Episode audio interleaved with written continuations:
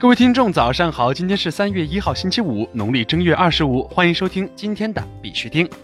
以下是昨天行情，行情播报由 VS Luck 幸运购冠名赞助，凭邀请码六个五访问 VSLuck 点 com，也就是 VSLUCK 点 com，可以领取五个 USTD，加入分红仓，即享翻倍。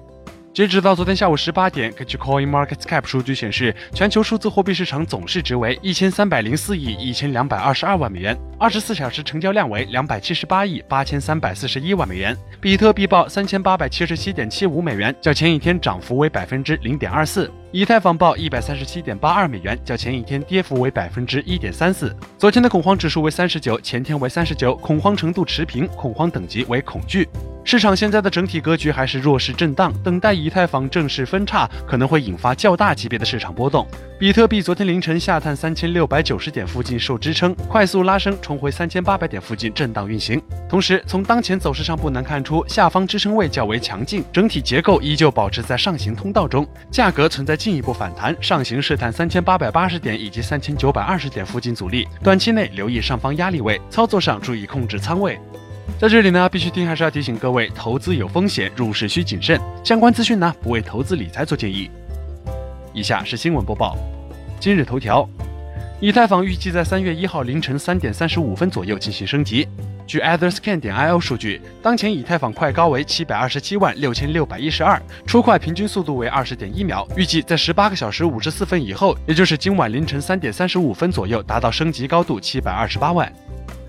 Halochain 启动韩国社区，发力东南亚区块链红利市场。近日，穆斯林金融公链 Halochain 启动韩国社区，并正式进军东南亚区块链市场。据悉，Halochain 公链目前在韩国社区成员数量已增长至五百余人。目前，HLC 已陆续在菲律宾、印度尼西亚、中国、尼日利亚、乌干达等国家和地区建立了社区。随着 HLC 公链持续拓展与深化，将催生出更多的应用场景。HLC 是全球第一条专注服务穆斯林国家级地区的公有链，基于新型分布式账本 DAG 为底层技术，在保证安全性和去中心化的前提下实现高频并发交易。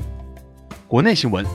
中国移动云南公司利用 5G、区块链等技术推动数字经济建设。据云南新闻网消息，截至二零一九年二月二十七号，中国移动云南公司已在昆明、丽江、大理、玉溪等十四个州市开通了二十四个五 G 试验基站。在试点建站的同时，中国移动公司云南公司也统一步调，提出了以五 G、大数据、区块链、物联网、云计算、人工智能等新一代信息通信技术，助推数字经济，打造智慧城市的一揽子工程。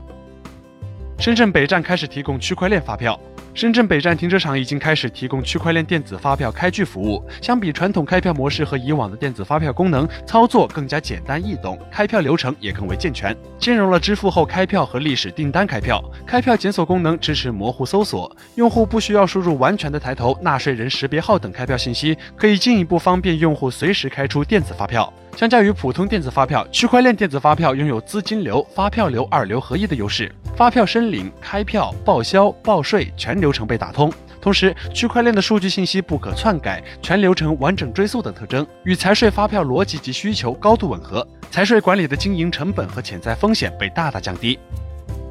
二零一九年清华大学区块链和加密数字货币课程即将开课。据火星财经消息，清华大学二零一九年区块链和加密数字货币课程即将面向在校硕士生推出。据悉，该课程为区块链和相关加密资产的基础知识普及课。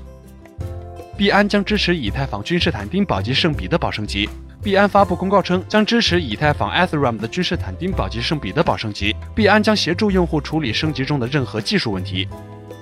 国际新闻：加密挖矿服务公司 CoinHeave 将于三月八号停止运营。据加密挖矿服务公司 CoinHeave 官方博客消息，由于在经济上不可行的原因，CoinHeave 将于三月八号停止运营。上次门罗币硬分叉事件之后，哈希率的下降对其打击很大。数字货币钱包 HyperPay 将同步纳斯达克比特币、以太数据。纳斯达克已于昨天正式上线了比特币流动指数和以太坊流动指数。据官方消息，HyperPay 手机钱包将与纳斯达克的 BLX、ELX 指数提供商 Brave New Coins 合作，为 HyperPay 接入纳斯达克使用的指数 BLX 和 ELX 数据，在 HyperPay APP 行情界面打造专业的数字货币行情数据分析。目前，HyperPay 已集合链上和链下的双钱包系统，支持买卖二十九条公链，一百二十余币种。苹果联合创始人表示，比特币创造了大规模的价值。苹果联合创始人 Steve Wozniak 最近在接受采访时被问及是否认为比特币依然会成为未来的货币，Wozniak 表示：“我不确定我是否相信已经出现了大规模的价值破坏的说法。我认为我们已经看到了大规模的价值被创造。”伦敦公司推出新支付服务，可将加密货币付款至银行账户。据 Bitcoin 点 com 报道，伦敦的一家公司宣布推出一项可以帮助提高加密货币主流采用率的支付服务 FPay，允许用户发送或使用加密货币，在经过转换后以法币的形式转至收款人的银行账户。用户还可以向家人和朋友汇款以及支付水电费。企业可以利用该服务支付员工工资和所得税，其他商业或公司的费用也可以通过加密货币转换并发送到基于法币的账户。俄罗斯总统普京下令在七月前执行加密货币法规。据 Coin Telegraph 报道，根据二月二十七号在克里姆林宫官方网站上公布的文件，俄罗斯总统普京再次发布了为数字资产行业制定法规的截止日期。他已下令政府在二零一九年七月之前执行加密货币法规。总统要求俄罗斯联邦委员会和下议院俄罗斯联邦议会，在春季会议上通过旨在发展数字经济的联邦立法，包括对民法数字解决方案的监督。该文件称，该立法还应包括数字金融资产监管框架，以及基于数字技术吸引更多的金融资源。